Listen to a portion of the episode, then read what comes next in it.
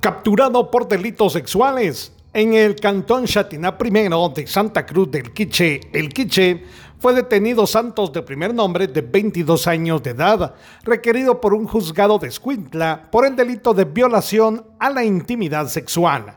Desde Emisoras Unidas Quichen el 90.3 reportó Carlos Recinos, primera en noticias, primera en deportes.